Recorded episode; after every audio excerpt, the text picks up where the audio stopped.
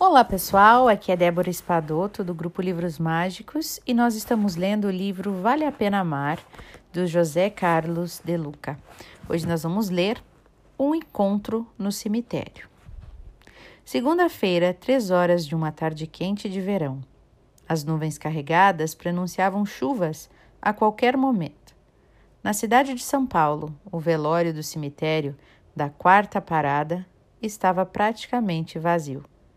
Cláudio Medeiros, espírita com expressivas faculdades mediúnicas, foi prestar a última homenagem a Eleonora, sua vizinha, que desencarnara no dia anterior. Cláudio trazia um sentimento de gratidão a Eleonora. Recordou-se das incontáveis ocasiões em que ele, ainda menino e órfão de pai e mãe, morando de favor com um primo que não tinha onde cair morto, sem nada para comer, recebia pelos muros da vizinha um prato de arroz, feijão e carne. Cláudio acercou-se do caixão e pronunciou, emocionada prece de gratidão à benfeitora que retornara à pátria espiritual na condição de alma vitoriosa. Despedindo-se dos que ficariam para o sepultamento, Cláudio retirou-se do velório em direção ao ponto de ônibus, localizado na Avenida Álvaro Ramos. Para tanto, teria de cruzar todo o cemitério. E foi o que fez, sem nenhum temor. No trajeto, caminhando entre as campas e mausoléus, refletia sobre o sentido da vida. Que conquistas aquelas almas, cujos corpos estavam ali sepultados, levaram para o mundo espiritual? Perguntava Cláudio a si mesmo.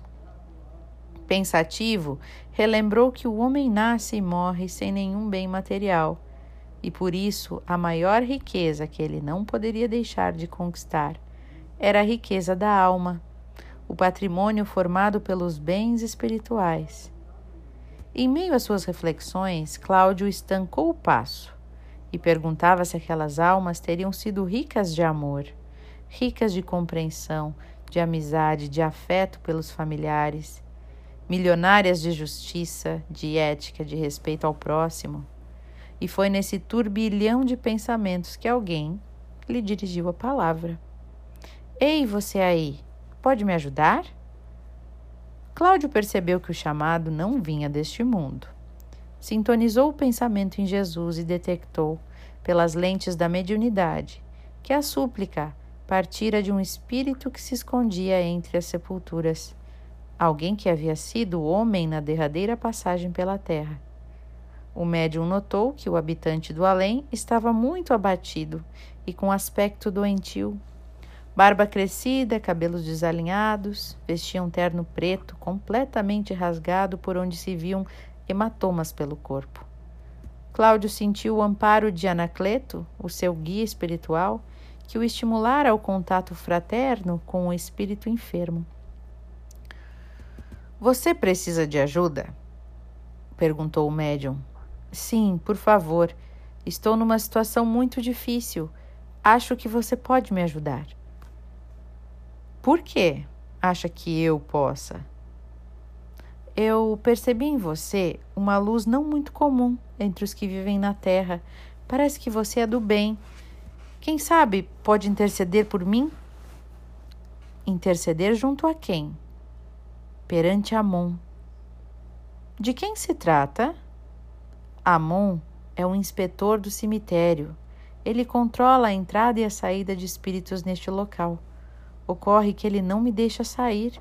Diz que fora daqui vou sofrer muito. Hum, não imaginava, não imaginava que havia esse tipo de controle por aqui. É, na Terra acreditamos que o cemitério é um lugar de descanso, mas o que eu vejo por aqui é muita atividade. Você falou na existência de um inspetor.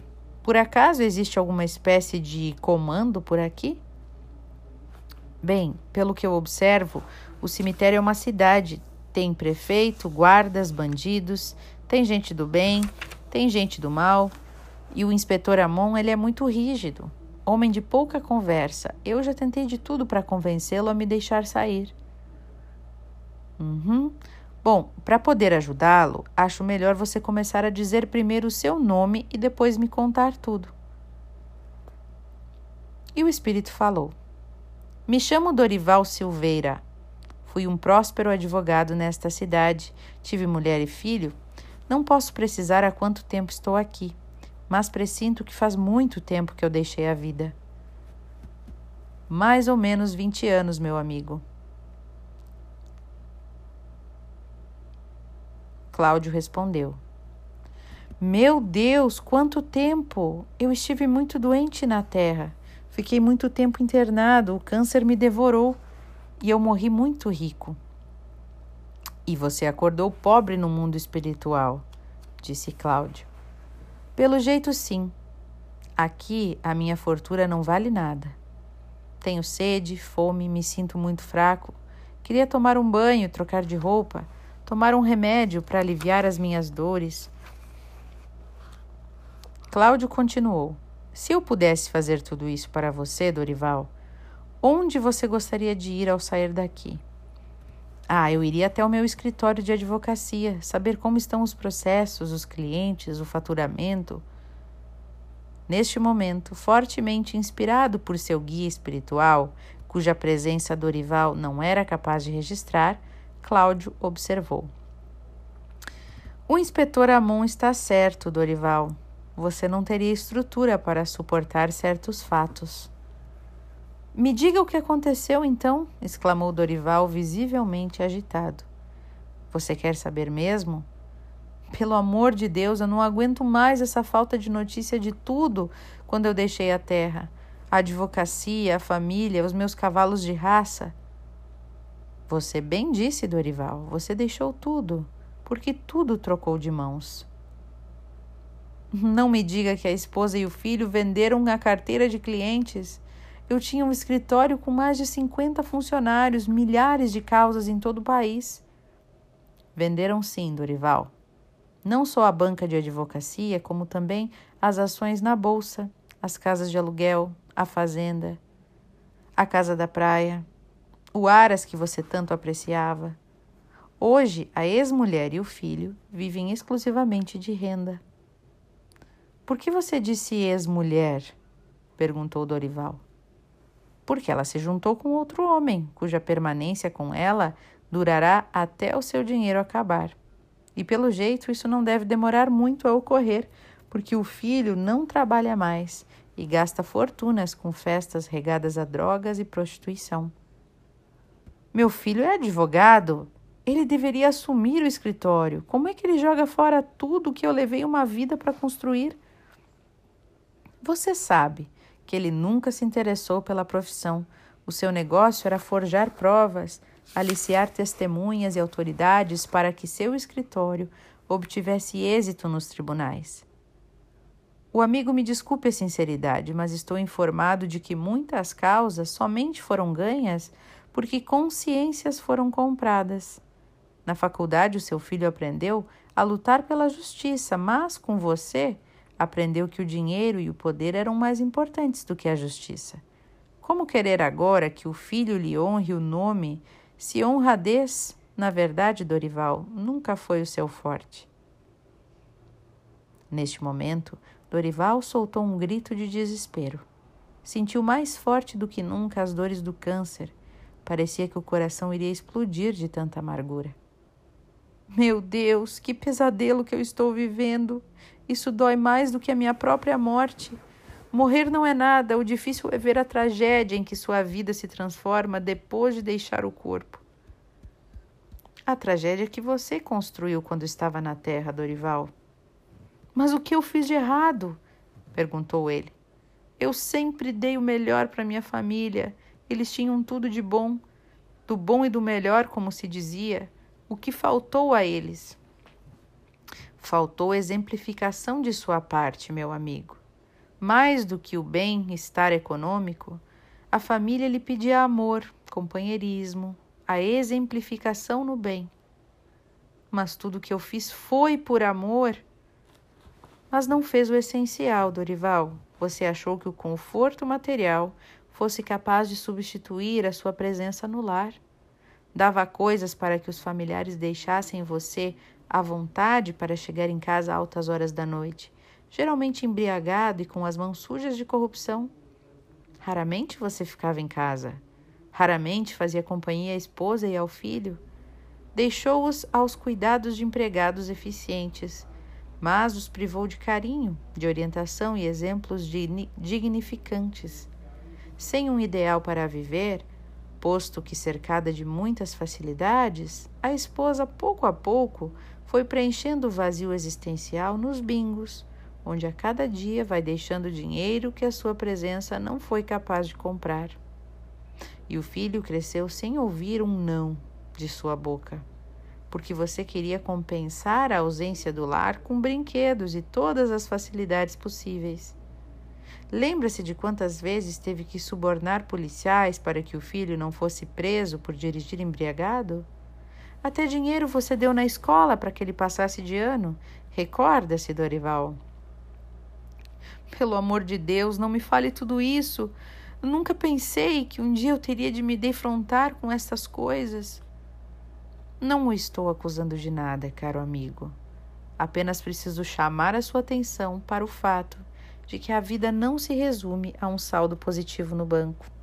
Há outros investimentos muito mais rentáveis e duradouros a que você não deu importância. Então foi um erro ser rico? Não, de forma alguma foi um erro ser rico. O equívoco foi o preço que você pagou para ficar rico. Acha que valeu a pena, Dorival? Lamento dizer que não. O problema foi pensar que a riqueza lhe daria tudo, que ela era um fim e não um meio de você viver melhor com a família e com o seu próximo. Além do mais, você não cultivou riquezas espirituais, pois a sua advocacia tem manchas sérias de corrupção. Ah, mas eu dei muitas esmolas, disse Dorival. Migalhas, Dorival, migalhas. De que adiantou, por exemplo, seus donativos à igreja se insistia em remunerar mal seus empregados? Ai, mas o sacerdote te jurou que as minhas contribuições me garantiriam um lugar no céu. E onde está esse céu, Dorival? Até hoje eu não vi. Você não viu porque ele é construído na intimidade da consciência tranquila, meu amigo. Seu filho tinha os melhores médicos da cidade. Todavia, os filhos de seus empregados padeciam dia e noite sem uma gota de remédio. Sua fortuna Dorival foi construída a custas de muitas lágrimas. Dorival lamentou aos prantos. Por isso os empregados me odiavam. Me recordo do dia em que fui procurando, fui procurado por um antigo empregado na fazenda, o Daniel, que me pediu ajuda financeira para operar um filho enfermo de grave doença. Eu neguei a ajuda e o filho morreu sem a cirurgia que somente poderia ser feita num hospital particular. É, e o amigo se recorda do que fez com o dinheiro que poderia ter oferecido ao pai aflito? No dia do enterro da criança, eu comprei alguns cavalos de raça. Nunca mais vou esquecer do ódio com que Daniel passou a me olhar. Sabia que esse ódio rompeu gravemente suas de defesas energéticas, enfraquecendo seu sistema imunológico? Então, o ódio do meu funcionário me causou câncer? Vamos dizer que facilitou. Você já trazia uma densidade mórbida de outras vidas fruto de desatinos cometidos no campo da política, e o câncer era uma possibilidade de drenagem dessa carga altamente tóxica. Então, então eu fatalmente morreria de câncer. Não, perante as leis divinas não existe fatalidade para o mal. Existem apenas escolhas. Se você tivesse escolhido atitudes mais amorosas em sua experiência carnal, o bem que conseguisse espalhar geraria uma mudança de padrão energético, capaz de diluir os resíduos negativos acumulados em outras vidas. Mas, como sempre fechou as portas para o bem, o amigo entrou em faixas energéticas destrutivas que fizeram eclodir o mal que carregava dentro de si. A tudo isso ainda se soma o largo contingente de injustiças praticadas você já parou para pensar nas vibrações de ódio que partiram das pessoas que foram prejudicadas pelas suas fraudes processuais? É, eu estou vendo que, antes de enganar a justiça, eu enganei a mim mesmo. É justa a sentença que a sua consciência acaba de proferir, Dorival. O bem que não se faz é o mal que não se evitou. A caridade que se faz ao próximo vitaliza a saúde de quem coopera para a felicidade alheia. O bem que você não fez e o mal que não evitou teriam sido os remédios que lhe faltaram à própria cura. Jesus não poderia me curar? Para ele, nada é impossível. Mas recorde-se de que, mesmo para realizar o milagre da multiplicação dos pães, Jesus perguntou aos discípulos quantos pães eles tinham no cesto.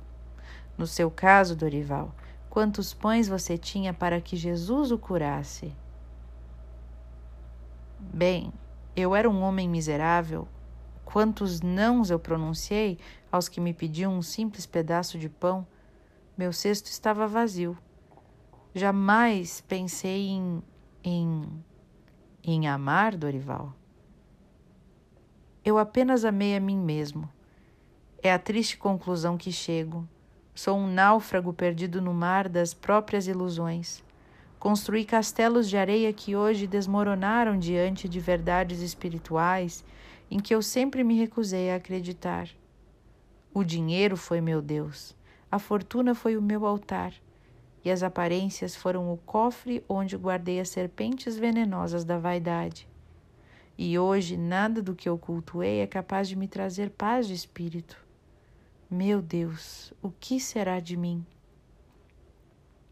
Neste momento, aproximou-se o inspetor Amon, surpreendendo Dorival chorando como uma criança.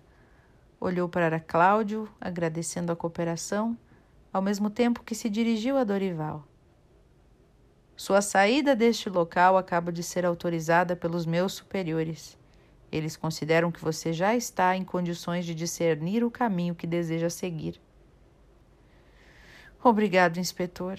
Eu agradeço mesmo por não ter autorizado minha saída antes. Eu não aguentaria constatar com os próprios olhos tantas verdades que me foram reveladas com brandura pelo amigo de que Deus colocou em meu caminho.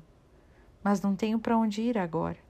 Todos os meus castelos se desfizeram, nem sequer tenho alguém para me acolher. Tão logo pronunciar as suas palavras emocionadas, uma luz muito intensa surgiu à frente de Dorival.